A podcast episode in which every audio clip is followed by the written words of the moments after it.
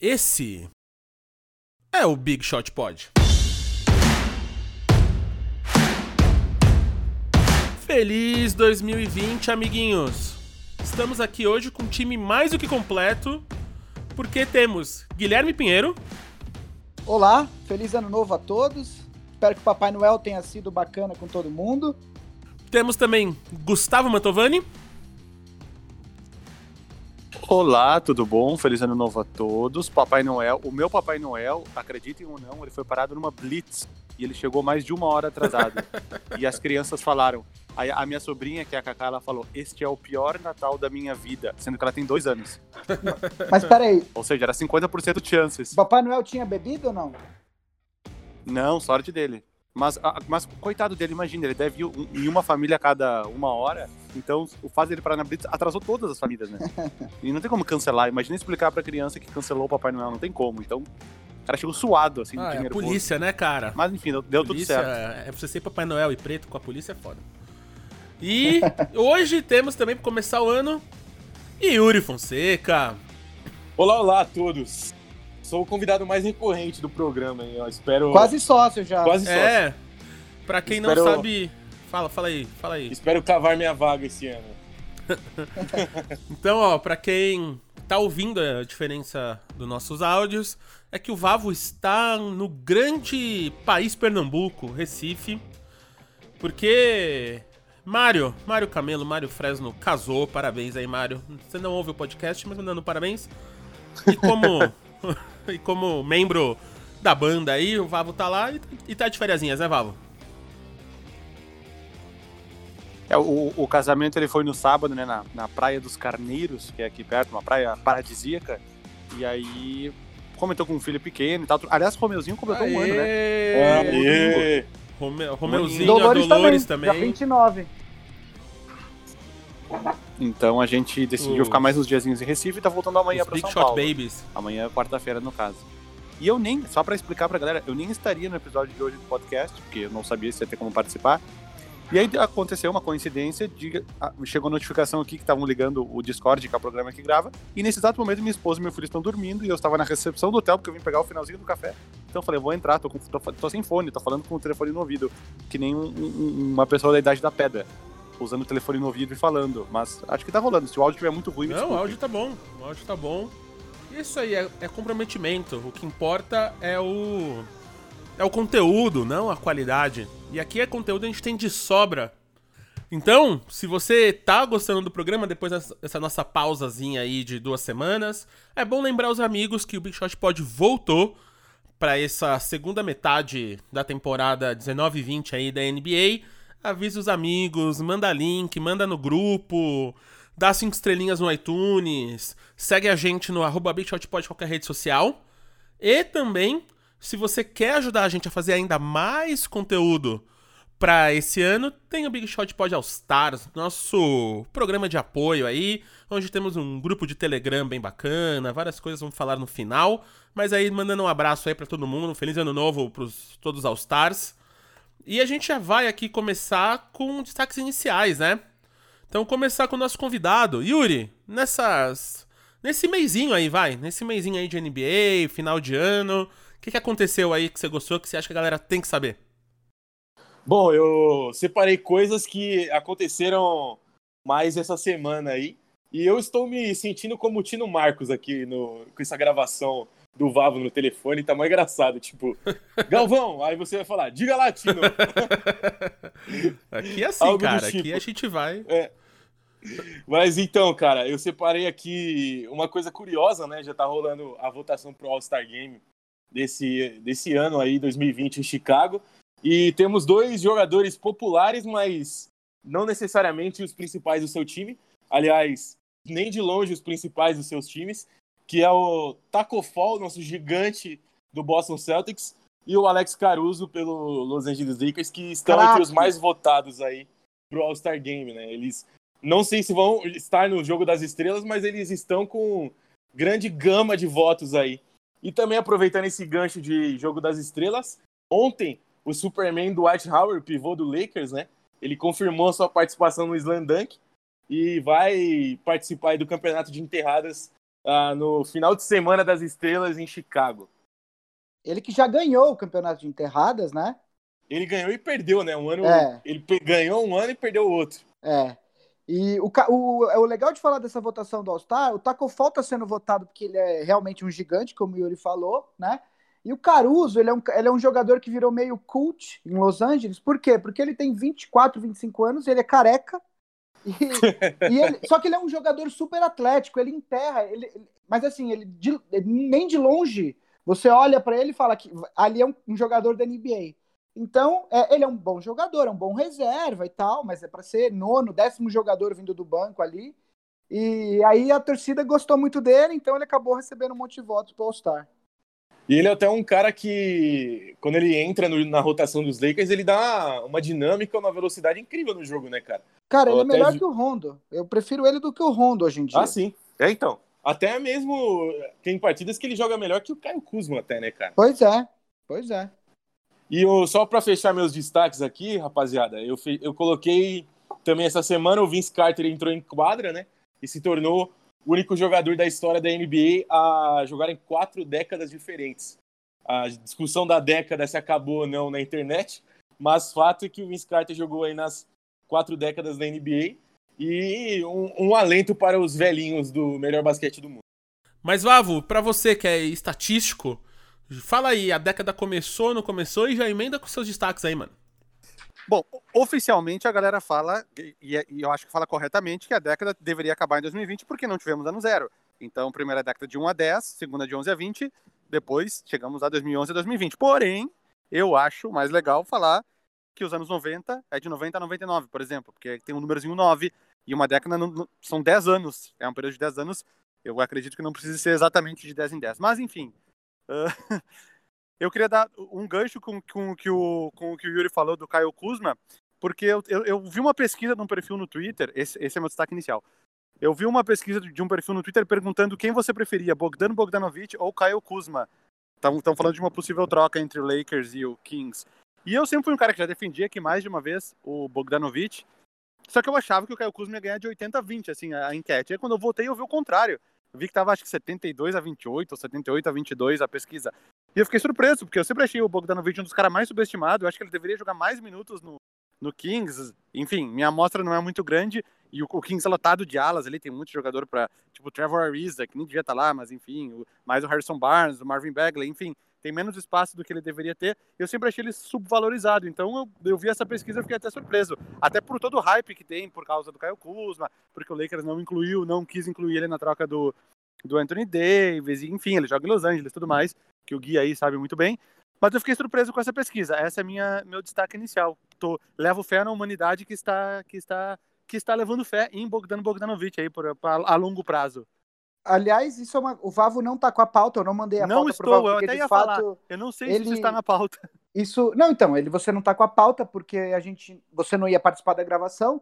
É, isso está na pauta. A gente vai voltar nesse assunto. Eu vou até esperar um pouco mais para falar sobre a troca, até porque a pergunta do primeira fila de hoje é também sobre isso. Então, a gente vai falar de novo dessa, é, desse rumor que foi ventilado ontem, é, mais para frente no programa. Então todo mundo que está assistindo finge que não ouviu o que eu falei e segue o baile. Não, não, foi legal, é, porque você não falou exatamente da troca, mas você falou que você achava que preferia um jogador e preferem outro. Acho que é, é legal isso. É, e aí, Marcel, já vou aproveitar e emendar o meu destaque. O meu destaque inicial é um destaque triste, que ah, nos últimos dias, ah, quem acompanha a NBA sabe que faleceu o, o- o comissário eh, da NBA anterior ao Adam Silver, o David Stern. É, ele teve um derrame, a coisa de. Ele teve um AVC coisa de três, quatro semanas atrás, ficou internado, e aí acho que na semana passada ele acabou falecendo aos 77 anos. O David Stern, para quem não, é, não acompanhou a história, ele foi o cara que pegou a liga lá nos anos 80 e transformou nessa potência de, é, de bilhões de dólares. É, ele foi responsável por popularizar a liga no mundo, ele foi, ele foi responsável por expandir a liga dentro dos próprios Estados Unidos, por valorizar as franquias. Hoje em dia, uma franquia ah, ah, da NBA não sai por menos de um bilhão e meio de dólares, né? É, ele foi um cara que foi absolutamente fundamental para o crescimento da liga e para a expansão da popularidade dela ao redor do mundo. E aí, aproveitando esse, essa notícia, é, eu tinha falado no final do ano passado que um dos conteúdos que a gente ia começar a produzir para esse ano é o Big Shot Drops, que é um conteúdo de 5 a 10 minutos em áudio que a gente vai oferecer para os assinantes, é, não no dia do podcast, alguns dias para frente. E o primeiro Big Shot Drops vai ser, eu estou escrevendo o roteiro, vai ser justamente sobre o David Stern e sobre é, a atuação dele, tudo que ele fez é, durante o tempo dele como comissário e por que, que ele é uma figura tão importante na história da NBA. É, ele que certamente é, se não é, é o maior, é, é um dos três maiores não atletas da história da NBA. Então, como a gente já vinha anunciando há um tempinho, vocês estão vendo que esse ano vai ter muita coisa, vai ter coisa boa aí, principalmente se você nos ajuda a fazer o podcast, se você é um assinante do All Stars.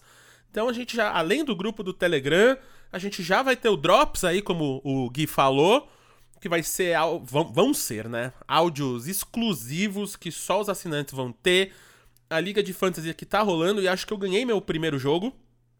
E já, essa já fechou nessa temporada, mas temporada que vem já tá aí, seis mesezinhos já começa, né, sete meses.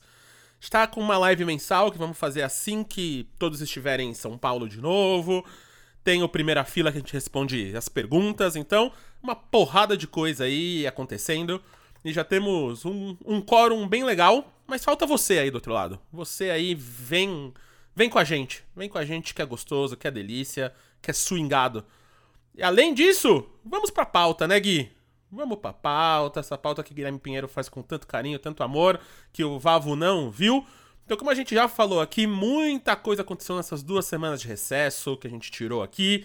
Então, a gente vai fazer um geralzão. Vamos passar por vários tópicos que movimentaram a NBA nesses últimos dias. Então, vamos começar dando esse panorama geral, começando pela Conferência Leste. Então, ó, Gui, Yuri, Vavo, freestyle, manda bala aí que, que vocês querem falar, que seu coração tá falando? Então, gente, começando aí pela Conferência Leste, é, temos o Milwaukee Bucks aí firme na liderança, com, com 32 uh, vitórias e 6 derrotas, perdeu ontem para o Spurs, né? Uh, o Celtic surpreendendo na segunda posição, o Heat também uma surpresa em terceiro, Raptors em quarto, Filadélfia com muitos problemas ali de vestiário, aparentemente em quinto, com 24 vitórias e 14 derrotas, o Pacers logo atrás, Magic e Brooklyn fechando os oito classificados uh, do, por enquanto, né? Um, um parênteses, um parênteses, foram os oito que eu falei que iam classificar, fecha parênteses. É, eu queria eu queria entender com vocês aí o que, que vocês acham, o que, que surpreende para vocês, tanto positiva quanto negativamente nessa Conferência Leste. É, já adianto que a minha surpresa, eu não esperava que o Heat fosse um time tão forte logo na primeira temporada é, do, do Jimmy Butler de, lá, né? É, o Sixers me surpreendeu negativamente, foi a minha escolha para a final é, do leste e não aparenta dar sinais de, de, de, de ser um time candidato a bater um, Milwaukee Bucks é, nos playoffs. Queria saber de vocês o que, que vocês estão, o que, que vocês estão achando dessa conferência leste, como que vocês enxergam essa conferência aí? E aí, quem que vai? Vai você, Yuri. Beleza. Começa com o nosso convidado. Deixa eu só Gui, aproveitar que você tá falando de Conferência Leste, você falou que o David Stern é, transformou franquias em preços bilionários. Já vou deixar meu, meu registro na, no mundo que se um dia eu for bilionário, eu vou comprar o Knicks, hein? Ok! É, que, que, é justamente a franquia mais cara, né? Então, Ela é avaliada como a franquia mais cara da NBA. Vocês mas, ouviram primeiro aqui, hein? Ouviram primeiro aqui. Exato, mas o Bill Gates podia, podia separar ali uns 3 bilhas só pra comprar o Knicks, né? E deixar nós administrar, que tá uma bagunça Tre... tremenda lá, né, cara? 3 bilhas não custa, não paga, viu? A avaliação, a última que eu vi, é 4,5. Ah, então umas 6 bilhas acho que não vai fazer falta pra ele, né? Não vai. Então, mas espera mais um pouquinho, espera mais um pouquinho que tá desvalorizando cada vez mais. Daqui a é... pouquinho tu compra ali por um e meio, então, um e duzentos. Verdade. Aí eu vou trazer de volta o Carmelo Anthony para o Knicks. mas, cara, falando da Conferência Leste, eu acho que a grande surpresa para mim, concordo com o Gui, é o Miami Heat. Não esperava uh, ser um time tão redondo, né, cara? Principalmente com os rookies aí se destacando bastante nessa franquia. E, cara, eu, eu suspeitava um pouco do Kemba Walker jogando com o Boston, viu? Eu não, não acreditava que ele ia se encaixar tão bem. e subiu tanto o nível né, do Jason Tatum e do Jalen Brown essa temporada. E eu acho que, para mim, de longe, essa é a maior surpresa. Não, eu, eu, eu sempre achei o Kyrie Irving um jogador muito melhor que o Kemba Walker individualmente, né? Mas aparentemente os problemas que ele causa em vestiário são é, é a grande grande calcanhar de Aquiles, né, da carreira dele. Então eu acho que o Boston é o time que Boston e, e Miami são os times que mais me surpreenderam. E o Philadelphia, eu não eu vi no começo da temporada se falava sobre um time ou um time do Embiid ou um time do Ben Simmons. É, os dois parecem não estar tá dando liga, cada vez mais a gente vê isso a problemas de vestiário. Então, é, é uma surpresa negativa em Filadélfia, mas para mim são esses, três destaques, né? Uh, bom, da minha parte, ó, que nem eu falei, eu não vejo tantas surpresas no leste. Eu acho que talvez o que prove isso é que os meus oito chutes são os oito, os oito times que estão nos playoffs.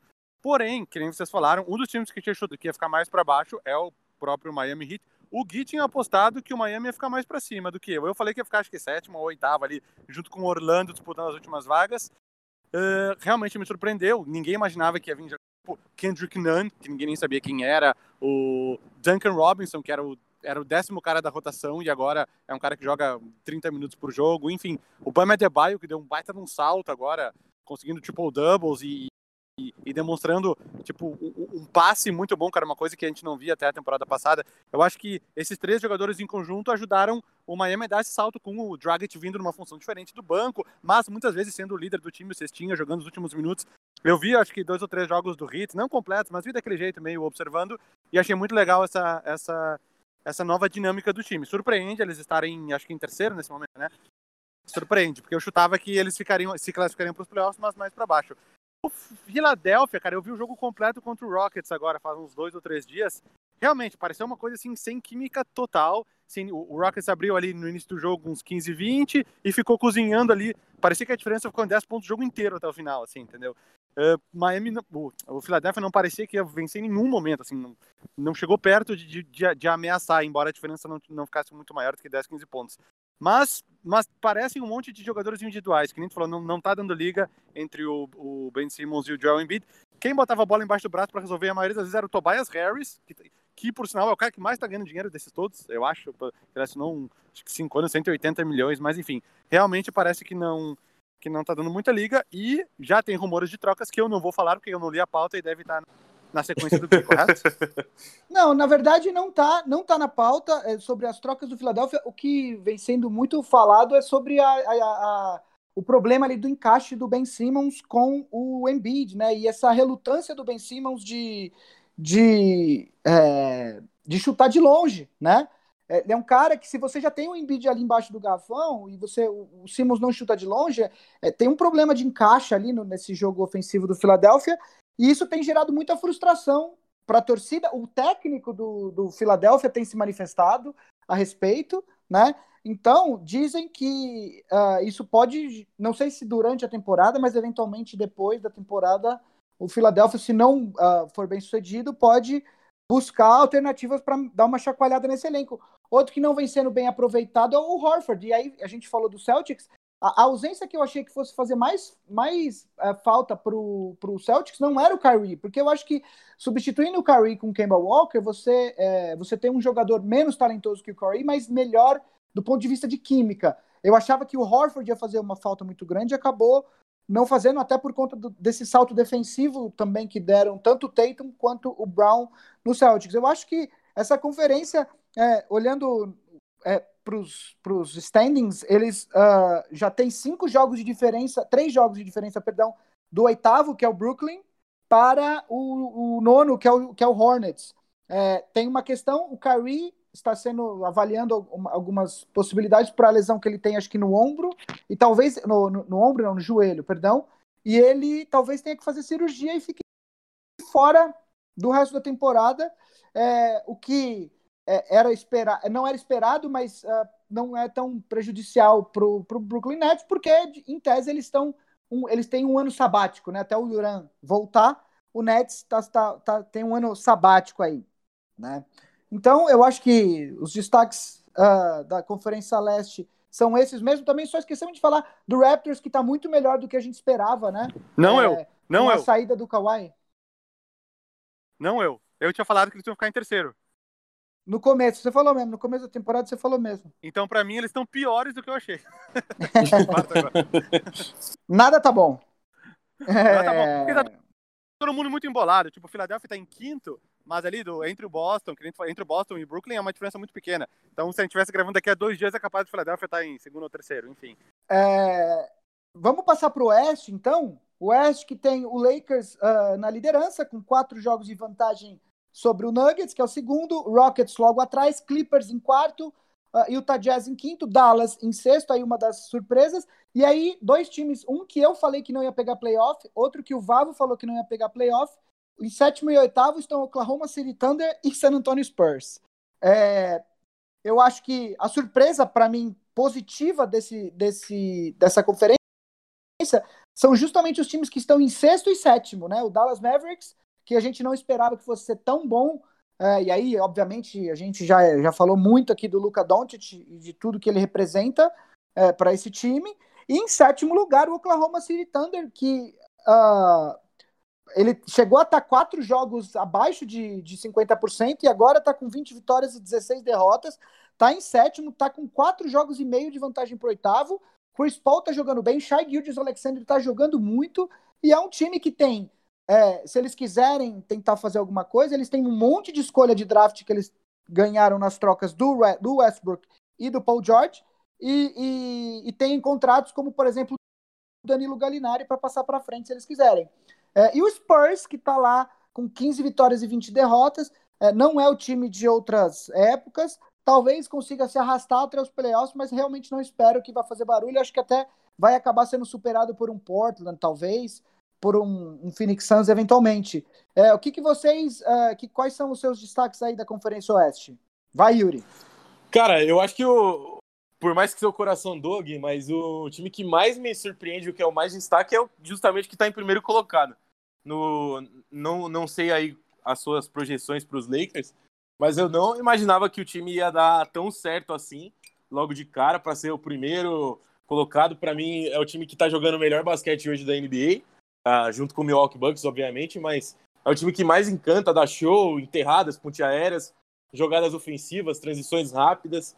Então é o time que mais me surpreende, cara. E eu até vi recentemente no Twitter a galera falando que o Anthony Davis é o melhor fit da história do, da carreira do LeBron James, né? Então isso tá, tá se mostrando, é um cara que é um cara longilíneo, um cara rápido, um cara atlético, alto, que consegue uh, completar muito bem o jogo do LeBron. Uh, talvez até seja a longo prazo melhor do que foi o Dwayne Wade para a carreira dele. É claro, fazendo uma projeção muito boa para essa dupla de LeBron James e Anthony Davis. Uh, e, e, outro, outro destaque, como vocês bem falaram aí, é o Dallas Mavericks, né, surpreendendo muito. E o que está jogando o Luca Doncic aí, uh, com a lista atualizada, é o segundo na corrida de MVP.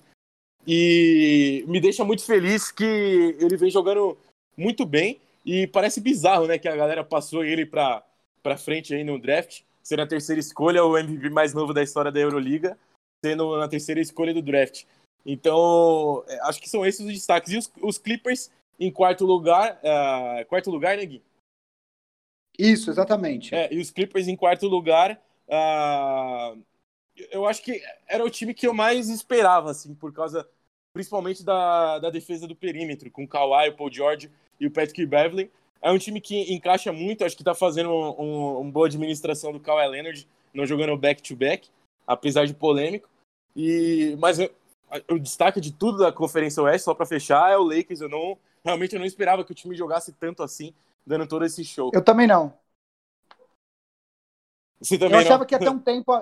Eu, não, eu achava que ia ter um tempo maior de, de, de maturação desse time. Eu acho que o time ainda tem falhas, ficou evidenciado nessa sequência de quatro derrotas que o time teve, perdendo para o Bucks, perdendo para o próprio Clippers, mas eu acho que o Clippers era um time que todo mundo esperava que fosse é, é, despontar na Conferência Oeste e tem alguns problemas. O Clippers que inclusive saiu vaiado de quadra na derrota para o Memphis Grizzlies em Los Angeles, né? E o, e, e o Montrezl Harrell deu uma entrevista depois do jogo, onde fica um pouco. Existem alguns sinais de que talvez as coisas não estejam tão bem Sim. no Clippers.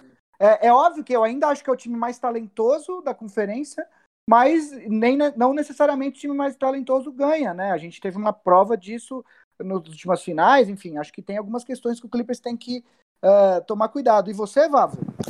É, então, é, só dessa parada do Clippers, eu tava pensando nisso ontem, cara, porque eu vi essa história que eles foram vaiados perdendo de 140 a 116 ou 114 do, do, do Memphis em casa, não jogou o Paul George, mas jogou o Kawhi, e essa, essa história do load management dele uh, é, é, um, é um esquema que funcionou em Toronto porque é, era, era uma tática meio clara, tipo, vamos poupar este cara porque a gente precisa única e exclusivamente dele nos playoffs, jogando no seu mais alto nível, que é a, é a nossa única chance de ganhar. É, eu imagino isso não sendo tão bem visto em outro cenário, porque imagina para os jogadores do, os outros jogadores do Clippers, que não são, não são tipo, Blue Williams, é um cara que está 14 anos na NBA, uh, o próprio Paul George, Beverly, já está há quase 10 anos na NBA. Os jogadores ali jogando todos os jogos, se desgastando, roendo o osso, enquanto o, o Kawhi descansa ali em cada back-to-back, -back, vai jogar uns 60 jogos da temporada, descansa um pouquinho para chegar nos playoffs e se o Clippers já ganhar alguma coisa, o cara sai com todos os louros da vitória, eu imagino que talvez isso, isso, incomode alguns jogadores do Clippers. Não sei se existe esse problema, mas eu tava pensando nisso ontem. Uh, faz, primeiros, faz volta... sentido isso que você falou. Faz sentido, né? Eu não tinha pensado. Porque é, no, no, no, sistema do Toronto funcionou porque eram outros jogadores, eram às vezes um, tipo o Kyle Lowry, que era para que era para ser um role player que, que teve um destaque maior na carreira, o Siakam que estava crescendo. Acho que eles entendiam essa situação. Eu não sei se com esses jogadores do Clippers, que são caras alguns que já estão muito tempo na NBA, não sei se eles engolem essa história muito bem. Não sei, palpite meu, não li em nenhum lugar sobre isso. Eu pensei sozinho nisso. Mas agora falando de Conferência Oeste, eu acho que da parte de cima ali era mais ou menos o que a gente esperava. Lakers em primeiro Rockets, Nuggets, Clippers, o Jazz agora tá chegando ali, porque demorou um pouquinho para se entender, se entendeu melhor com a com a saída do Mike Conley do time, né, com o Donovan Mitchell jogando de armador, entrou o Joe Ingles, o time tá indo um pouco melhor, mas se tiver que escolher uma surpresa, eu acho que sem dúvidas Oklahoma City. É, praticamente ninguém colocou eles no cenário dos oito times para os playoffs, eles estão ali, que nem o Gui falou, uh, abriram quatro jogos e meio, cinco jogos em relação ao, ao nono lugar, então tá mais ou menos tranquilo se eles mantiverem esse ritmo que eles estão jogando, que é melhor que o início da temporada. E o San Antonio Spurs, tipo, é uma surpresa negativa para mim. Eles estão em oitavo lugar por circunstâncias do calendário, porque tá mais disparelho NBA e times com campanhas piores estão conseguindo entrar nos playoffs do jeito que tá agora. Mas eles, para mim, são até uma surpresa negativa, porque estão, acho que 14 20 nesse momento, ou ganharam ontem, né, do, do, do Bucks 15 20, deve estar tá enfim, ainda estão bem abaixo de 50%, mas nesse momento um time abaixo de 50% está se classificando. Então é isso, positiva Oklahoma City. É, e aliás, uma outra surpresa negativa é que a gente acabou não descendo até os, os, times de fora dos playoffs, mas a gente já falou aqui também é o, é o, Pelicans, né? Mesmo com a lesão do Zion, muita gente apostava porque trouxe o J.J. Redick, Derek Favors, já tinha o Drew Holiday e tal, e realmente com a, com a lesão do Zion, o time tem um destaque positivo que é o Brandon Ingram, que realmente teve essa a, a temporada de, de, salto dele, mas é, todo mundo esperava muito mais do que 12 vitórias e 25 derrotas, mesmo sem o Zion, né? Sim, sim. E Lonzo é... Ball jogando muito, hein? Agora que ele voltou, no começo da temporada ele chegou até a perder a posição, né, Sim. né? É, de titular, né? Agora... Eu vou contar, vou, vou contar uma aqui rapidinho, então, porque talvez vocês não tenham acompanhado. Eu e o Marcel estavam jogando um contra o outro na última semana do, do, do, do Fantasy. E a gente chegou no, no, no, domingo praticamente empatado. E eu só tinha três, dois jogadores que jogavam no domingo. Era o Lonzo Ball e mais um, não lembro. E o Marcel tinha o Lakers, tinha o Anthony Davis e o Dwight Howard. Eu falei, caralho, eu vou perder pro Marcel, eu não posso perder pro Marcel. E era Lakers e Mavs. Aí eu fui lá e contratei de última hora o Dorian Finney-Smith, que é um cara que põe tipo uns 10, 12 pontos por jogo. E eu falei, tá, agora eu tenho alguma chance. Aí o jogo do Pelicans era contra o Rockets e o Lonzo Ball conseguiu um triple-double, acabou com o jogo, conseguiu acho que 40 e tantos pontos no Fantasy, e aí eu ganhei do Marcel. Se não fosse isso, eu teria perdido. Eu acho que eu não ganhei nenhum jogo, tô tentando ver Ganhou aqui. Um. Ganhou um. E essa Ma... semana você tá jogando contra mim. Aê, vou perder de novo. e essa sequência do Lonzo Ball é tipo ali Insanity, é Lonzo Sanity. sequência de o... 24 por jogo, cara. Agora que a gente já falou do, do, das conferências, vamos entrar em alguns pontos ali. Eu, eu trouxe o primeiro ponto, que é aproveitar que, o, que o, temos um torcedor do Knicks aqui. Meu Deus! É que o. o não, o Knicks, depois que demitiu o David Fisdale, o Knicks tá parecendo um time muito mais é, decente, né? Tá parecendo um time de basquete. Sim. É, teve, teve seis vitórias e oito derrotas desde que o, o Fisdale foi demitido. Na verdade, chegou a estar com seis vitórias e seis derrotas. É que agora teve uma sequência de duas derrotas aí seguidas. É, eu queria entender com o Yuri o que, que ele acha que mudou. E aí, já aproveitar aqui no nosso grupo do Instagram, é, o pessoal manda perguntas Telegram, tal. Telegram. Então, é, Telegram, perdão. No nosso grupo do Telegram, o usuário Gustavo Mantovani Eu? pediu para você escalar o Knicks da década. Nossa, usado, hein, essa, essa escalação aí. Não, então, vamos lá, cara. É, eu, eu esperava, não muito, mas eu esperava um time um pouco melhor do Fitzdale, né, cara? É, eu não sei, você disse, era um, tá parecendo agora um time de basquete. Antes parecia um amontoado de jogador. Uh, para mim, a gente tinha o Knicks, né? Tinha o melhor jogador, não o melhor jogador, mas o jogador que para mim poderia atingir o teto mais alto, que é o RJ Barrett. Uh, não vinha jogando bem, cara, com o técnico. Era um sistema horrível de jogo, um monte de power forward amontoado na quadra. Uh, Julius Randle, que era para ser o principal jogador, não estava conseguindo render. Morris também não, não conseguia render. Então era um time horrível, cara, do Knicks. Eu até brinquei em alguns momentos que eu ia deixar de torcer pro, pro time de Nova York quando a gente tomou aquela sacolada de acho que 60 pontos dos Bucks. E eu falei, cara, vou parar de torcer pro Knicks e eu vou, vou mudar pro Lakers agora. Mas a, agora a gente parece um time, um time de basquete, né, cara? E como você falou, Beng. E, cara, o futuro é meio nebuloso, né? Porque uh, uh, eu não lembro aonde que eu vi, eu não sei se foi no, no vídeo do Vavo ou foi aqui no, no Big Shot Pod, que ficava meio como o Lakers, né? Quando o Kobe saiu, falava: não, na próxima temporada a gente vai encaixar, vai trazer caras na free agents, vai acertar no draft. Aí a próxima. Fui eu que falei foi isso. Foi você que falou no, no, Acho que no programa que você fez sozinho, não foi? Talvez, mas foi eu que falei eu isso. acho que foi, é, então. E, e, e, aí tá meio isso, né, cara? A gente tem um jogador mais talentoso, que é o RJ, mas é um cara que não conseguia, nesse primeiro momento que o Fitzdale, não conseguia render em quadra, né? Chegou vários jogos fazer seis pontos, nove pontos, não conseguia nem dígitos duplos. E, e agora o time parece um time, como você bem destacou. Mas eu não sei, cara, eu tô meio, eu tô meio chateado, velho, com a com Nova York. Eu achei que poderia ter acertado mais no, na Free Agents, ter oferecido, ah, não sei, contratos para outros jogadores. A gente errou muito na questão dos power não, Não só para power forward, né? É, então, cara, pegou Cara, o Morris, o Ted Gibson, o Julius Randle, que, que era para ser o principal jogador.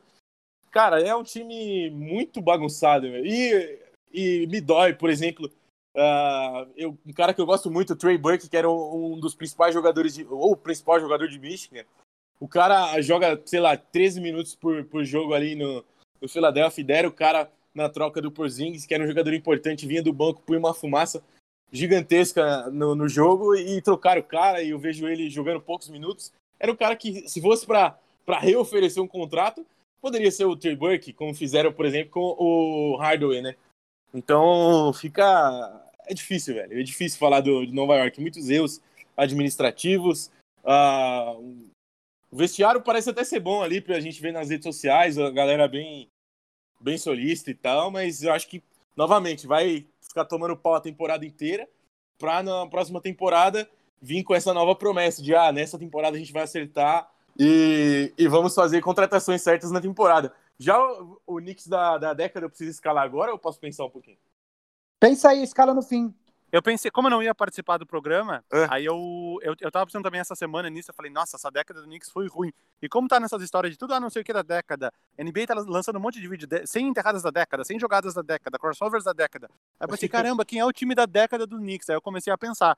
É. Uh, não vou falar o meu, mas vai pensando aí uma hora que tu não estiver falando e depois eu, eu, eu, falo qual que é o meu. Tá, vou anotar. Eu vou já começar com. Vou começar com o nome. Nome ma, é, maquiavélico, mas eu, eu, vocês vão falando aí, eu vou anotando aqui. Bom, eu, eu, vou falar, a gente fica brincando, mas ó, se eu for escalar o Lakers da década, eu vou pegar do comecinho da década e o LeBron agora, porque o meio da década do Lakers foi o nojento, entendeu? Então, é, do, a, minha, a, a, sorte do Lakers é que o Lakers tem 2010, 2011, 2012 ali, e aí agora esse último ano, porque senão a gente também ia, ia ser um time horrível. E aliás, falando em Lakers, vamos mover a pauta aqui enquanto vocês pensam, a gente deixa para dar essa escalação do Knicks da década no final do programa, É, uma das coisas que, que, que o Vavo trouxe no começo do destaque inicial é justamente esses rumores é, da troca, de uma eventual troca do Caio Kuzma. Na verdade, o que saiu ontem que o Mark Stein falou é que os times estão ligando para o Lakers, perguntando sobre a possibilidade do Lakers incluir o Caio Kuzma numa troca. Não foi o Lakers que foi atrás, né?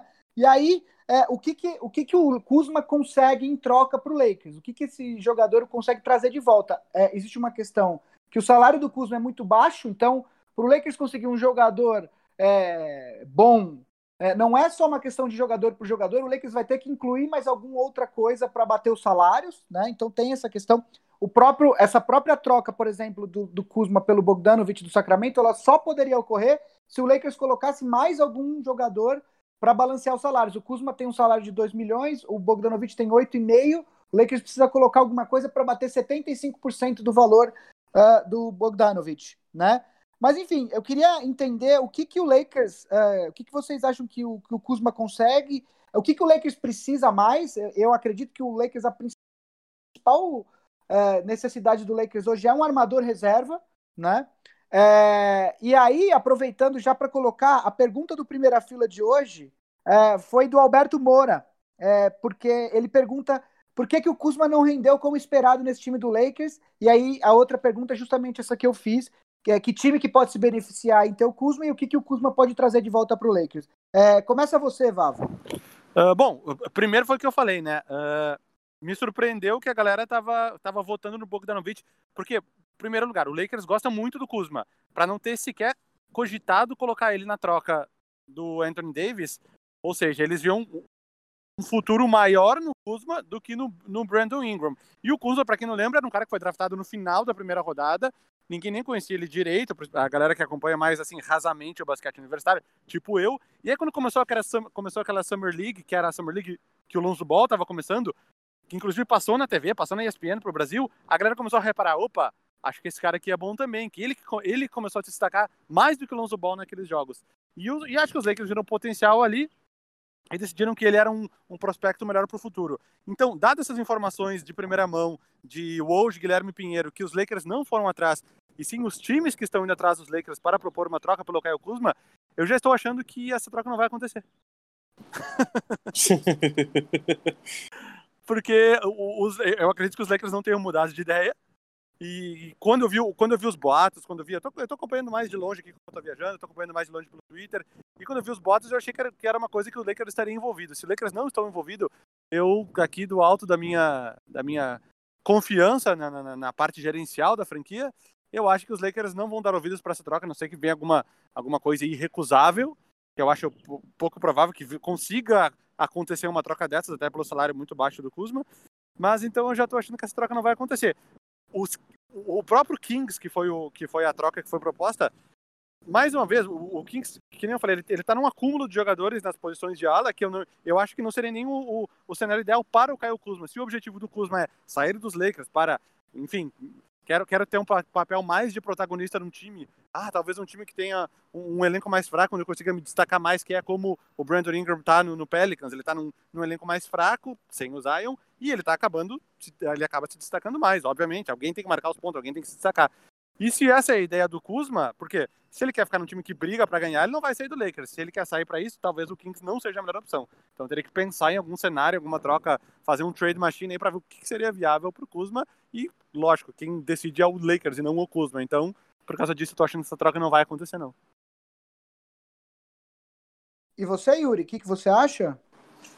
Cara, é, em relação ao Caio Kuzma, eu acho que ele foi um cara Pode ser, pode ser palavras duras agora que eu vou dizer, mas eu acho que parece que ele pensou que ele já era uma super estrela, algo do tipo, do, tipo, ah, não me envolveram na troca do Anthony Davis, então agora eu sou uma super estrela. E, e aí ele começou a decair o basquete, né? Ele até fez parte da, da seleção norte-americana que disputou essa, esse mundial agora na, do ano passado, né, na China. Ele foi cortado, ele foi cortado na última. Isso, com né? no, no tornozelo, né? Só que ele, Exato, exato. É, então, mas eu não sei se isso foi, foi um, um paralelo do tipo, ah, eu, eu jogo bem já, não preciso me preocupar com, com, esse, com esse lance. E em relação ao que o Valvo falou da, da troca do Caio Kuzma, acho que seria uma ótima pro, pro, pro Lakers se acontecesse nessa troca. É, mas no, no, final das contas, eu diria que ele achou que ele já era um jogador consolidado e não era, não foi isso que aconteceu. É, eu acho que eu acho que tem algumas questões aí. A primeira é, eu realmente acho, eu não sei se o Pelicans teria aceitado uma troca com o Kuzma e sem o Ingram. Sim, é, sim. Se o Pelicans, se o Pelicans tivesse aceitado essa troca, é, tem um erro claro de avaliação do Lakers que apostou no potencial do Kuzma e não do Ingram, que aí eu acho é, que foi um erro de avaliação. É, a segunda coisa, eu acho que o Kuzma, ele é, é eu acho que o, a posição ideal para ele é sexto homem vindo do banco ali. É, o problema é que ele está num time em que a melhor posição que ele joga, que é power forward, o Lakers já tem o Anthony Davis, e quando o Anthony Davis não está em quadra, quem joga ali é o LeBron. Né? Então, ele está ou ele joga de pivô, o que já foi testado na temporada passada e não deu certo, ou ele joga de, de ala e, e também não é a melhor posição dele. É, ele é um jogador que ele tem, ele é um jogador de muita sequência, então ele tem sequências boas seguidas por sequências muito ruins. E aí ele é, ele é um jogador muito que oscila muito, né? É, eu acho que ele achou, ele acreditou um pouco no hype dele. Agora, ele é um jogador útil para o Lakers, sim. Qual que é, qual que é a questão para o Lakers trocar ele? O Lakers precisa de um armador reserva. Semana passada saiu um boato de que o Darren Collison, é, que é um armador é, que era do Indiana na na última temporada e que se aposentou surpreendentemente aos 32 anos, está cogitando voltar uh, para a NBA e ele teria preferência ou por Clippers ou por Lakers. É, ele já jogou tanto para o Frank Vogel em Indiana como já jogou para o Doc Rivers no Clippers. É, se ele optar por jogar no Lakers, é, eu acho que a chance do Kuzma ser trocado é, até é, diminui, porque o Lakers, como a principal necessidade do Lakers hoje é uma, uma, um armador reserva, o Collison, de certa forma, estaria suprindo essa necessidade. O Lakers, que por conta de uma exceção contratual por conta da lesão do, do, da Marcus Cousins, pode oferecer um salário maior do que o Clippers pode oferecer para o Collison. Isso é uma coisa importante de se lembrar. Se o Collison optar pelo Clippers, talvez o Lakers tenha que usar o Kuzma como moeda de troca, até porque hoje a única moeda de troca que o, que o Lakers tem é o Kuzma. O, o, Lakers não tem nenhuma escolha de draft de primeiro round, a segunda, no segundo round, acho que a primeira que ele pode trocar é de 2023, então teria que ser um pacote tipo Kuzma, uh, um KCP, talvez o DeMarcus Cousins, mais uma escolha, enfim, não é um pacote muito atrativo dependendo do que, do que for. É, não faz sentido, por exemplo, o Kuzma no, no, Kings com Marvin Bagley lá, Harrison Barnes, todos os jogadores que também disputam a posição. Enfim, meu ponto todo, tô falando tudo isso porque acho difícil que o Lakers é, troque o Kuzma, a não ser que apareça realmente um negócio da China, o que eu também não vejo acontecendo, né? É, e aí, já falando em trocas, já que a gente está aqui, é, Kevin Love já está lá em Cleveland falando que está insatisfeito. Tem a questão do salário dele, que é muito difícil alguém aceitar. Mas além do Kevin Love, que já, já é um nome que a gente até falou aqui, né? Do Portland, falou de alguns times que possam é, é, encaixar o que recebeu o Kevin Love. Quem mais que vocês veem com potencial de troca? Algum nome aí que vocês que vocês enxergam com potencial de troca na liga, Yuri? Você tem algum, jogador que você acha esse cara aqui, eu acho que ele vai ser trocado? O que você tá vendo da liga? Pelo aí? Kevin Love ou, ou no geral? Assim? Não, não. No geral, não, não Kevin Love, outros jogadores aí da liga que você vê potencial para serem trocados ao longo da temporada. Putz, cara, pergunta mandrake. Mas é, é, eu acho que, o, como você falou, Kevin Love em Portland seria um nome interessante, né, cara? Precisa dar um, um, suporte ali pro, pro, principalmente pro Damian Lillard. Se falou de uma troca envolvendo o CJ McCollum, que era tinha times interessados em contar com o basquete dele. E Putz, outros jogadores, cara, tô tentando pensar aqui. Não sei, o que, que você acha, Vago? É, tô pensando aqui também. Não, não, não, não, não pensei de antemão. Mas é, essa aí eu vi, eu não, eu não sei até onde é verdade esse boato. Boa essa frase, não sei até onde é verdade esse boato. Mas tinham falado do que o Philadelphia estaria interessado no CJ McCollum e que, que colocaria o Al Horford no negócio. Enfim, não sei até onde é, é, é verdade isso. Mas não sei, sempre falam do, do que o San Antonio está prestes a, a, a, reformular tudo. DeMar DeRozan foi, foi, foi é vítima de boatos já faz um tempinho. Não, não consigo cravar um cara assim, ah, esse aqui tem certeza que vai ser trocado. Será que, que vai, todo... Sempre tem aquele cara que, tá, é óbvio que esse cara vai ser trocado agora. O cenário inteiro tá sendo preparado para ser trocado, mas agora tava pensando que não consigo cravar nenhum nome, assim. Cara, eu pensei em um aqui, o D'Angelo Russell, talvez, é um cara que poderia ser envolvido em alguma troca, não? É, ele tá com um cara que vai ser trocado em algum momento, eu não sei se é, É. agora. Eu vi, eu vi, Não, é- eu vi ontem, desculpa te cortar aqui, eu vi ontem uma, um boato envolvendo o D'Angelo Russell no Philadelphia. Não sei se, se rolaria. O, ó, outros dois nomes aí que eu queria é, jogar aqui. Drew Holiday, que é um cara que é mais velho, é um excelente armador, um ótimo defensor e que não tá muito no mesmo timeline dos outros jogadores do, do Pelicans, né, que são mais jovens. É, o próprio J.J. Redick, se a temporada do... Ele assinou um contrato de um ano só com o Pelicans. Se a temporada do Pelicans, se eles desistirem de vez da temporada e aí quiserem dar chance para o Nikhil Alexander Walker, outros jogadores mais jovens, é um outro nome.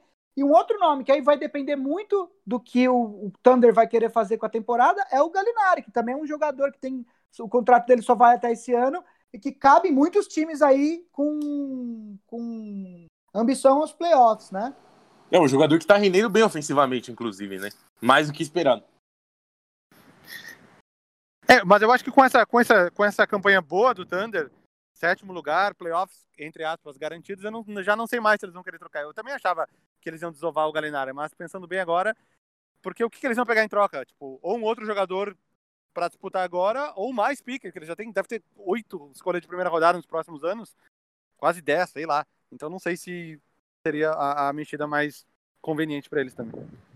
Mas, ó, meu, meu, meu nome, que eu acho que eu apostaria dinheiro, que esse cara é o cara que vai ser trocado, até porque ele, ele é um ala que, que é versátil, é, é competente chutando de três e é um bom defensor. Deu provas disso sábado passado contra o Clippers, Jay Crowder. O, o Memphis ah, quer, quer, quer acumular o máximo possível de ativos para conseguir coisas para ajudar o núcleo jovem. O Jay Crowder é um cara que está jogando muito bem. Ele ele fez acho que 27 pontos contra o Clippers na vitória. E é um cara que já tem experiência em playoffs pelo Celtics, pelo Jazz. Eu acho que ele é um cara que, que pode ajudar muitos times. Por exemplo, caberia muito bem no Lakers, apesar dele ter se estranhado com o LeBron no ano deles em Cleveland. Mas eu acho que algum time vai oferecer alguma coisa muito boa pelo Jay Crowder do Grizzlies. Puta, cara, eu sempre. É bom nome, Gui. Eu sempre gostei muito do basquete do Jay Crowder. Eu acho que. Pena ele não ter dado certo em Cleveland. Apostava numa. numa dupla. Não numa dupla forte, mas num basquete mais consistente dele, principalmente com o LeBron James. Apesar de ter se estranhado com, com o LeBron, né? É, então, é, aquela temporada foi muito estranha com o Isaiah Thomas ali, foi É. uma temporada bem estranha para o Cleveland, né? É, movendo aqui a pauta, é, a votação para o All-Star Game começou já, né? O, o Yuri trouxe aí nos destaques iniciais dele o Caruso e o Taco Fall. É, tudo indica que os times, que os jogadores é, vão, ser- vão ter muito- muitas caras novas. A gente até comentou disso há um tempo atrás aqui. É, eu queria que vocês falassem aí nomes que vocês acham que vão estar aí, de, nomes novos. É, não necessariamente que vão estar no no All-Star pela primeira vez, mas nomes que de repente não estavam no ano passado, que podem retornar. O que, que vocês estão vendo aí dessa votação do All-Star Game? Cara, eu acho que pode pintar um Derrick Rose, é um nome forte, né? A galera tá voltando muito nele e ele tá com médias equivalentes à sua temporada de MVP, né? 24, na casa dos 24 pontos por jogo. E ele tá, não, não tem a posição dele agora, mas ele tem posição alta pro All-Star Game. Pode pintar um Derrick Rose. E com certeza vai ser o primeiro All-Star aí do Luca Doncic, né? Já tá mais do que na hora, apesar da sua segunda temporada apenas na liga, mas já tá mais do que na hora dele ser um- uma, um All-Star aí na, na NBA. Mas acho que de, de primeiro nome, diria Luca Doncic e o Derrick Rose volta ao All-Star Game. Deixa eu ver se eu pego aqui a lista É, também. eu acho que o Doncic é certo, não tem nem como. O, o, pra mim, ó, o Doncic é certo que vai 100%, não tem como não ir. Ah, o Trey Young, pra mim, vai também, até pela, pela, pela baixa concorrência no backcourt do, do leste. Se ele fosse do oeste, talvez não fosse. Mas a, a, a baixa concorrência do, do, do backcourt do leste é capaz de pintar os caras tipo tipo o Devonte Graham, assim, tá ligado? Vai ter, vai ter que preencher com os caras aí pra completar. Mas eu acho que o Quantos, Trey quantos, Young, que o entram, Siakam... quantos que entram de backcourt, Vavo? São quatro? eh, são, são os dois titulares. Aí, dos, dos sete do banco, é obrigatório ter dois backcourt e três, front, três frontcourt. E aí os últimos dois pode ser qualquer um. Então vai precisar pelo menos quatro do backcourt. Que deve então, ser mas aí vamos lá. Porque eu, eu não votaria no Trae Young. Assim. Eu acho que é, ofensivamente o jogo dele é absolutamente é, potente. Só que defensivamente ele é negativo. A presença dele atrapalha o time defensivamente, assim. É, logo, pessoal... logo, o jogador perfeito para o All-Star Game. Não, então, mas, mas se a gente for ver por mérito, porque assim, vamos lá, o Kemba Walker vai, certo? Certo.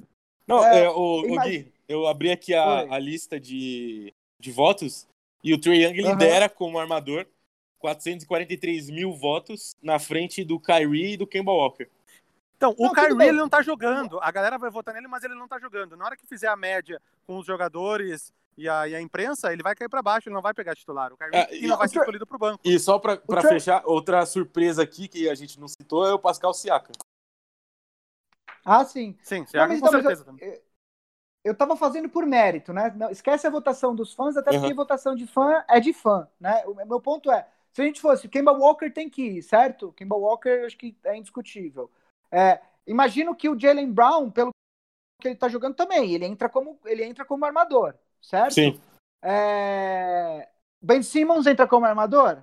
Porque ele, tudo bem que a temporada do Philadelphia não é, mas se você for olhar os números do Simmons, continuam sendo ótimos. Acredito é... que vai também. Então, e aí você teria uma quarta vaga garantida. Eu tô tentando pensar nos outros armadores. Tem do... o Bradley Beal. É. Tem o Beal, que tá bem. Tem o, o Graham, que é um outro candidato. O, o Dinwiddie, mais que Jimmy Butler. Jimmy Butler. Não, Jimmy Butler é... entra como ala. Ele entra como ala? Ele tá como ala, como ala na votação. Tá, é... tem mais um que me, me fugiu. Não. Ah, cara, o Jim Winnie tá jogando muito no Nets também. É um cara que, que inclusive tem recebido consideração. Enfim, eu não sei. Assim, eu entendo que o jogo ofensivo do Trae Young é incrível, mas eu, eu ainda não acho que ele é um All-Star. Eu acho que ele vai entrar. Se ele, se ele ficar em primeiro na votação popular, aí é muito. Como tem peso de 50% no final, aí é 99% que ele vai. Sim. Exato. que ele não vai. Entrando em primeiro. Exato. Ainda. E o Siakam, é... a minha continuação era o outro óbvio, o Doncic é o óbvio pelo oeste e o Siakam é o óbvio pelo leste. Na votação, se não me engano, ele tá em terceiro. Terceiro, então... terceiro. 500 mil, 544 então, mil votos. Então, quando fizer as médias, com certeza ele vai entrar possivelmente de titular. Os dois, né? Óbvio, Doncic e o Siakam de titulares. E aí podemos ter outras surpresas também, lógico, quando começar a preencher o banco de reservas. Surpresas mais aí, alguém? Julius Randle, brincadeira. Não, então. Marcos aí, Morris Senior. Só, só lembrando, é, daqui um ou dois programas eu e o Vavo a gente vai fazer as nossas votações completas de All-Star Game, né? Fiquem de olho aí. Aí, andando mais um pouquinho, estamos chegando no final da pauta, ainda tem mais uns assuntos, mas vamos lá. Zion tá bem próximo de voltar. É, o que, que a gente pode esperar do Zion nessa temporada ainda? É, você acha que o Pelicans vai. O Pelicans não está tão longe da, dos playoffs. O Pelicans está só a quatro jogos uh, do oitavo lugar, que é, o, que é o Spurs, como a gente já falou aqui anteriormente. O que, que esperar do Zion e do Pelicans? Vocês acham que ainda dá para buscar um playoff? Vocês acham que, que ainda tem alguma chance do Zion buscar o prêmio de Rookie of the Year? Ou ele já perdeu muito tempo? O que, que a gente pode esperar do Zion aí nessa, nesse retorno? Bom, primeiro eu espero que ele vá muito bem, porque eu tô segurando ele no Fantasy desde o início da temporada, machucado. Já tem o Curry machucado desde o início da temporada, esperando o Curry voltar no final. Tô me segurando com Whiteside Bielitsa sei lá quem. Então, espero que ele volte bem. Mas uh, eu acho que vai depender muito do, do, dos primeiros jogos dele. Vão, vão sentir, é, eu digo, para ver se o Pelicans vai de vez para os playoffs ou se segura para ano que vem. Vai depender muito ali da. Ele deve voltar, falaram agora no final de janeiro. Vai depender muito ali na primeira semana, os primeiros três ou quatro jogos. Se verem que deu uma crescida no time que dá para buscar, porque que nem falei, o oitavo colocado do Oeste está com campanha negativa, que é o Spurs hoje. Então, não é tão difícil alcançar. Se o time der uma embaladinha de, de leve, já dá para alcançar essa oitava colocação. O que quer dizer que eles iam ser eliminados na primeira rodada de qualquer jeito. Mas, enfim, uh, pro Lakers, possivelmente. Vão ser bons duelos entre os, entre os jogadores e seus ex-times. Eu acho que essa primeira semana vai ditar o ritmo. E eu acredito que ele vai voltar num nível legal. Ele mesmo falou numa entrevista que, se dependesse dele, ele já tinha voltado a jogar, porque ele já se sente bem, já se sente confiante. Mas, lógico, tem todo o, o tem todo um processo para ser feito, de acordo com, com, os, com os médicos e tudo mais. Mas eu acho que ele vai voltar legal naquilo que a gente esperava ele, mas para prêmio de Rookie of the Year eu acho que ele já tá começando um pouco atrasado, talvez, né? Ele perdeu aí, tô pensando agora, porque a votação é feita no final, e no final a gente nem lembra o que aconteceu lá no início, só lembra o que aconteceu na segunda metade. Mas eu acho que Mas eu a- acho que o Jamoran, eu acho que o Jamoran tá fazendo o suficiente pra, Exatamente. pra isso não prêmio. ser esquecido, é. Ah, eu acho que já era, viu? O prêmio de Hook of the Year pro, pro Zion. A não ser que ele, ele volte, igual o Vavo falou, o time dê uma embalada e consiga se classificar pros playoffs e. E eu É, aí dá pra colocar isso até na conta. Se o time É. conseguir isso, aí ele até merece, entendeu? Sim, sim. Vou Mas o até eu Jamoran tá muito absurdo, cara. Ele, ele fez crescer muito o time, né, cara? Então, é- é- eu não sei, eu acho que, que já, já, já tá no, no, no papo aí pro Jamoran. Em relação à volta dele que o Gui perguntou, como eu sempre falei do Zion, um cara que tinha que, que ter muito cuidado com o corpo, por ser um jogador muito pesado e de uma característica de um jogo físico muito, muito evidente, né? É um cara que corta muito forte pra cesta, muito, muito forte. Então era, é, tem que ter um cuidado muito grande para não ser um bust por atrapalhado por lesões. Então, eu acho que, que se fez necessário esse tempo e para mim ele vai voltar arregaçando, cara. Vai, já vai chegar dando dunk e fazendo o time crescer. É, eu acho que o que o, o Yuri falou é o, é o ponto. É, ele é um cara muito pesado pro, pro, pro, pro, pro tamanho dele. É, é o famoso troncudo, né? O cara não é gordo, ele é só muito forte, ele, tem, ele é denso, né? E isso tem um custo nos joelhos, principalmente pelo estilo de jogo dele, que é, que é um cara que tem um jogo muito intenso, muito é, é, forte, né? E, e, como, como o Yuri falou, enterrada e saltos muito altos, etc. e tal. Isso tem um peso no joelho. Eu acho que talvez essa lesão, no longo prazo, seja muito benéfica para ele, porque eu acho que se ele entra na liga, é, ele não ia ter esse tempo para parar. Ele, é, o pessoal que a gente tem lido é que o pessoal da, da fisioterapia do, do Pelicans tem, tem que ensinar ele a correr de novo, a se movimentar de um outro jeito, para que ele não volte a ter esse tipo de problema. Então, é, eu não acho que o Pelicans vá chegar aos playoffs. Eu acho que eles vão dar uma melhorada. É, eu acho que eles têm uma base muito interessante com aí para o futuro, com o Ingram, uh, Zion, uh, Lonzo, os, os, o Jackson Reis que, é um, Reis, que é um pivô que eles draftaram agora, o, o Nikhil Alexander Walker também. E aí, Didi. aí, Didi que tá, deve, no ano que vem, deve, que tá indo bem lá na Austrália, né? E deve. Tá indo bem, tá indo bem. E deve é, integrar a base do, do Pelicans no ano que vem. Então, eu acho que o futuro pro Pelicans é bastante interessante. Lembram, lembram né? da história do, do, É. do Barkley quando ele entrou na NBA, né? O Barkley entrou como um, ele foi do draft de 84, aquele do Jordan, do Olajão, e ele entrou bem pesado. E ele entrou num time que já era um time bom, que era o Sixers, né? Que tinha sido campeão em 83. E o mentor dele era o Moses Malone. E o Moses Malone chegou pra ele e falou: Meu, com esse peso tu não, não vai rolar, meu. Vai perdendo peso aí. E na hora que tu sentir falta de peso, é a hora que tu tem que. Que esse é o teu peso ideal. Aí o Barkley começou a perder peso, perder peso, perder peso. Quando ele tinha perdido, se não me engano, 25 pounds, que dá uns 11, 12 quilos, o Barkley falou: Ih, Moses, tô começando a me sentir fraco, cara. Então esse é teu peso. E foi o peso que ele conseguiu manter mais ou menos até o final da carreira, carreira bem sucedida. Então talvez o, o Zion tenha que fazer alguma coisa parecida. Meio que. Ca... O Zion perdeu peso, vocês sabem? Não sei. É, não vi, eu acho que eu vi que ele perdeu um, algum peso, mas eu não, não, tenho certeza. Posso estar chutando aqui. Enfim, talvez é uma, uma coisa assim, não, não uns 25, não 10, 12 quilos que nem o Barkley, mas talvez ele tenha que achar o peso ideal dele, que ele consiga manter toda essa explosão e ao mesmo tempo não perder a força, não, não, não deixar de ser um, um jogador forte que nem ele é. é. vamos seguir então, faltando só mais dois assuntos. É, vou, isso aqui é uma outra coisa que eu vou deixar bem para o meio da temporada, para eu e o Vavo é, a gente fazer aquela tradicional votação do, das premiações individuais de meio de temporada. Mas eu queria saber de vocês como é que tá, como é que vocês estão enxergando a corrida pelo prêmio de MVP? Vocês acham que o Yannis é favorito a repetir? Quais são os outros candidatos que vocês veem? Como é que vocês estão enxergando essa corrida aí? Olha, a minha parte, conhecendo o sistema como funciona, o Yannis está com um pé e meio na, no bicampeonato.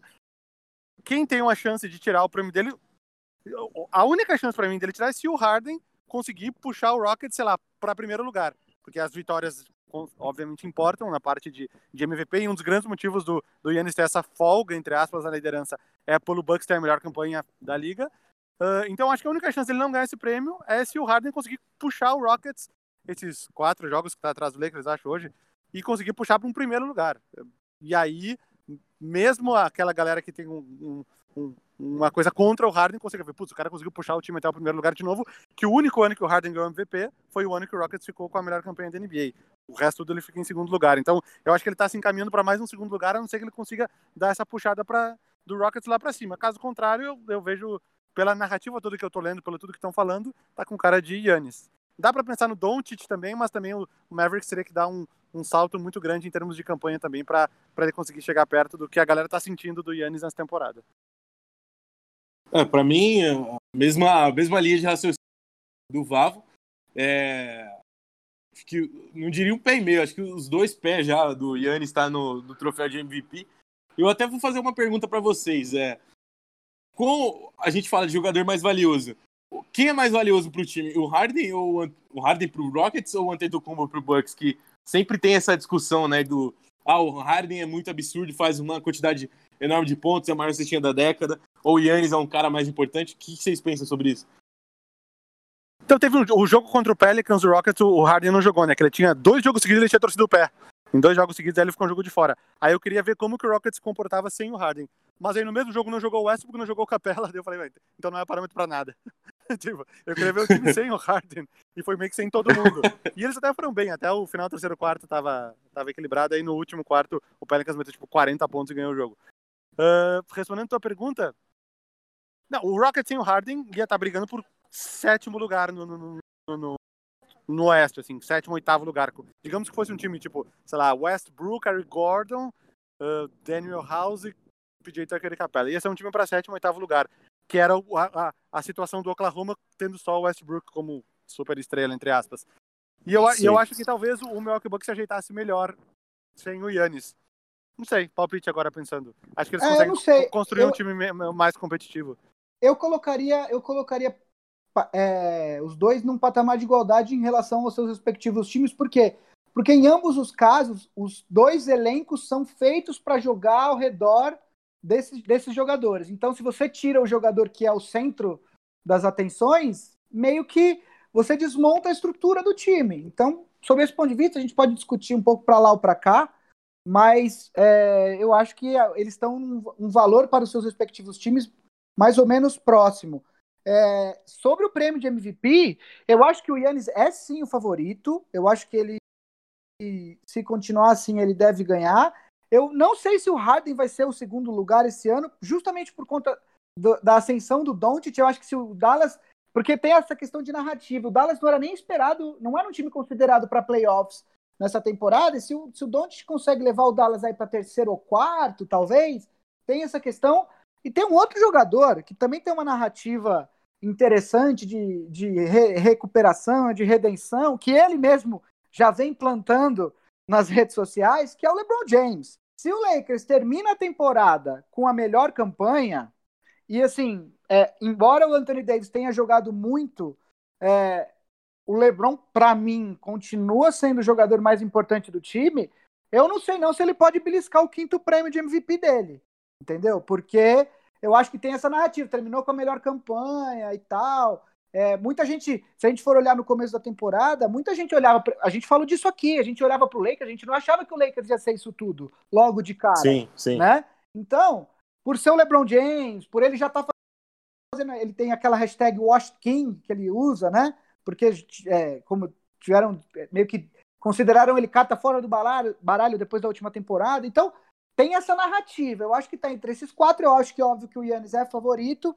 Se tudo continuar do jeito que está, ele deve levar o segundo prêmio, mas também a gente não pode desconsiderar o LeBron nesse, nesse, nesse prêmio. Eu acho que o problema, Gui, só para fechar o assunto, é... o problema do, do, do, LeBron MVP é que ele tem o melhor duo, né? Que é o Anthony Davis. Sim, então, é o caso contra ele, sem dúvida. É, esse seria o grande contraponto do LeBron James. Apesar dele ter ganho o MVP em Miami jogando com o Dwayne Wade e Chris Bosh, né? Eu não sei se teria a mesma, o mesmo peso. Sim. É... Vamos lá. Falando em LeBron James, o último ponto da nossa pauta, uma pauta bem extensa, é, a gente discutiu década, se está acabando, se não está acabando, etc e tal. É, é, talvez eu pegue. O Vavo vou pegar de surpresa. Vavo, Diga. Vou começar pelo Yuri, e aí. Não, eu quero você já vai surpresa. Manda, aí. manda. Então vai lá, seu quinteto, seu quinteto da década. Meu quinteto da década? É, pelo que fez nessa década, vai? Vamos Curry, deixar isso Harden. claro. Eita. Curry, Harden, LeBron, Durant e Anthony Davis. E você, Yuri? Puta, pra... eu queria fugir um pouco disso, mas. O meu é Acho quase isso, tem uma diferença só. É, eu, eu, eu vou. Cara, eu vou mudar um pouco, vai. Eu vou de Harden como armador. Fazendo um esforço ali o Kawhi na 2, LeBron, Anthony Davis. Aliás, Duran e Anthony Davis, desculpa. Ah, gente, eu vou, eu vou jogar sem pivô. Eu vou, é, pelo que fez nessa década, tá? O Anthony Davis ele tem uma vitória em série de playoff.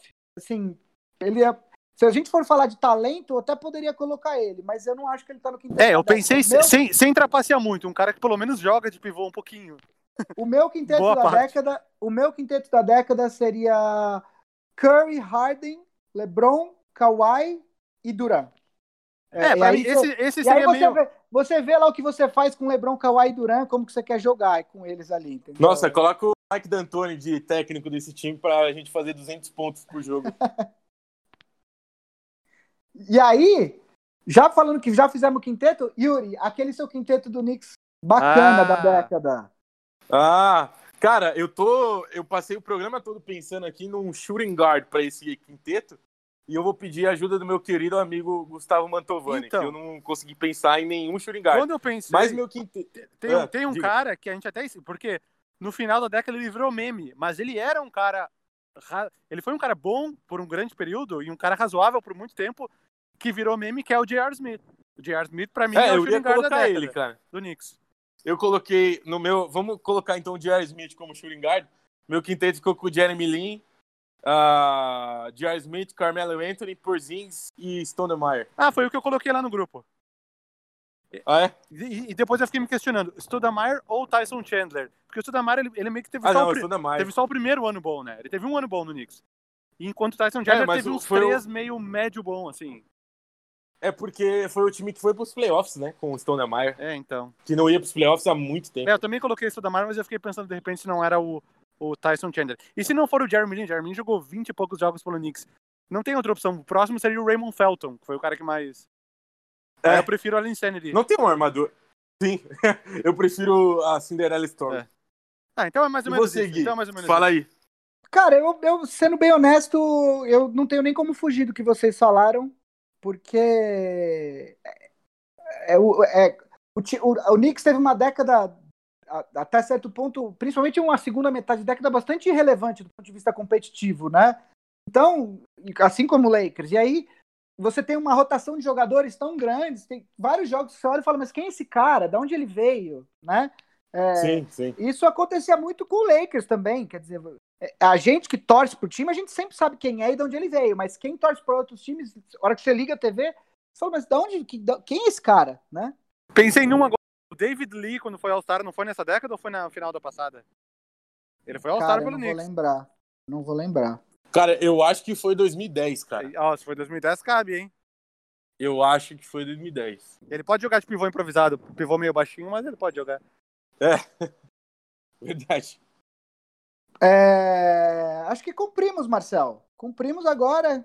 Já Fomos nessa jornada rumo ao conhecido e agora rumo ao desconhecido, que é o primeira fila. A gente tem pergunta ainda, Gui?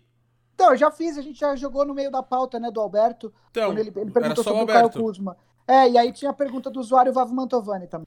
Tá, tem uma aqui de um All-Star que não nos apoia, mas só que é amigo do programa, o internacional Telias. Olha só, Thiago Elias, grande Thiago, Thiago Elias. Elias, Thiago Elias, um amigo nosso aqui do programa, perguntou pra gente quem a gente acha que vai ser nesse começo de década aí, essas coisas que a gente falou que a década tá começando, quem vai ser o LeBron James dessa década? Se tem algum jogador aí que a gente olha e fala, mano, esse cara aí vai voar alto. Luca Doncic. Esse mesmo, eu vou nesse. O próprio. Eu também. Acho que é unânime, Doncic. E aí tem, né, uma galerinha aí, Antetokounmpo, né, É, uma o Yannis do final da década aí. já vai estar meio velho, né? Isso. Pensando na década inteira, no final da Ah, década. não, é tipo já- algum tá jogador velho, que. É, que não, marque peraí, a década. Não, Doncic- é, não, mas é o, o Yannis, é- porque o Yannis tem 25 anos. É, ele vai chegar na década, no final, ele, ele, ele, ele, o apelido dele é Freak, porque ele é um atleta absolutamente é, fora da curva. Ele vai, ele vai chegar no final da década com 35, que é a idade do LeBron. Então, é, talvez a gente tenha sido precipitado em já classificar o Luca, porque talvez o Yannis é candidatíssimo também a esse, a esse prêmio. É, eu acho que tem. É difícil dizer, mas. Vamos ficar com esses dois. talvez? É. Acho que não. Aí eu, eu colocaria. Eu deixaria entre Yannis e Luca Doncic, eu acho. Ou se seguir essa, se seguir essa, essa, essa progressão aritmética, o Harden vai estar marcando 57,6 pontos por jogo lá em, em 2029 30. Da cadeira de rodas. Cyborg, né? Esse, esses, essa década aí. E sabe, sabe quem vai ser o destaque da década do basquetebol brasileiro? Hum. Romeu Mantovani. Ah, Olha só. Romeu do alto do seu 1,72m que ele vai ter. Exato. Ah, mas também vai ter um ciborgue aí, vai aumentar ele, vai ser da hora. Esse, essa década do esporte aí vai ser incrível de ver. Não, espera até surgir o really, really small, aí ele vai. então eu acho que é isso. Ficamos com esse primeiro épico Big Shot Pod do ano. Então, todo mundo aí, se gostou, dá joinha. Se não gostou, finge que o joinha é um, é um negativo ao contrário e aperta lá também. Manda. Deixa um comentário aí se você tá vendo no YouTube. Manda mensagem se você não tá vendo no YouTube ou tá vendo, ouvindo onde você ouve podcasts. Big Shot Pod All Stars aí, 15 golpinhos, 15 manguinhos, 15 bolsinhos lulinhas, para quem você torcer aí. Apoia nós com duas Coca-Colas por por mês aí, né? De vez comprar duas Coca-Colas ou dois hambúrgueres no McDonald's, você nos apoia, ajuda e já vamos ter o primeiro Big Shot Drops, o áudio original, áudio exclusivo para os nossos assinantes, como o Gui falou no começo do programa. Se quiser falar individualmente com nós, eu sou arroba mmzidoro. Yuri, você é?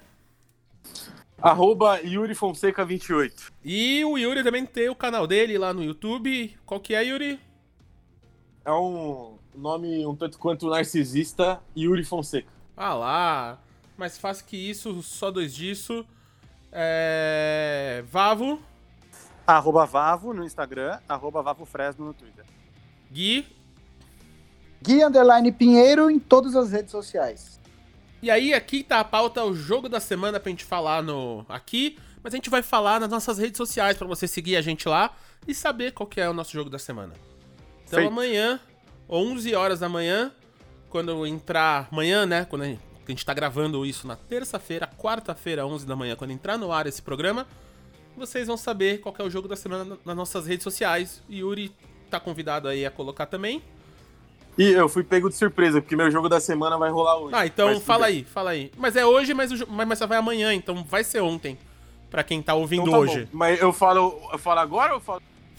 Fala aí pra galera saber se é bom ou não. Tipo, porque quando ah, a galera ouvir, já, o, o, jogo já passou. Leicão e Knicks. Isso aí. Olha Laker, só. Laker e Knicks. Leicão e Knicks. Então, se você gosta, se você gosta de um bom blowout e de muito tempo de garbage time, é hoje. É hoje. então, quando vocês estiverem ouvindo isso aqui, esse jogo já aconteceu. Fala pra gente aí o que você achou desse jogo também. E assim a gente fica com esse primeiro. Esse primeiro programa de 2020. É falar 2020 é muito futuro, né? Pra gente que é 80, 90 ali. 2020 parecia muito longe, né? A gente chegou. Sim. Que doido. Então, fiquem aí com esse ano e voltamos semana que vem. Beijos. Beijo. Valeu! Ambev.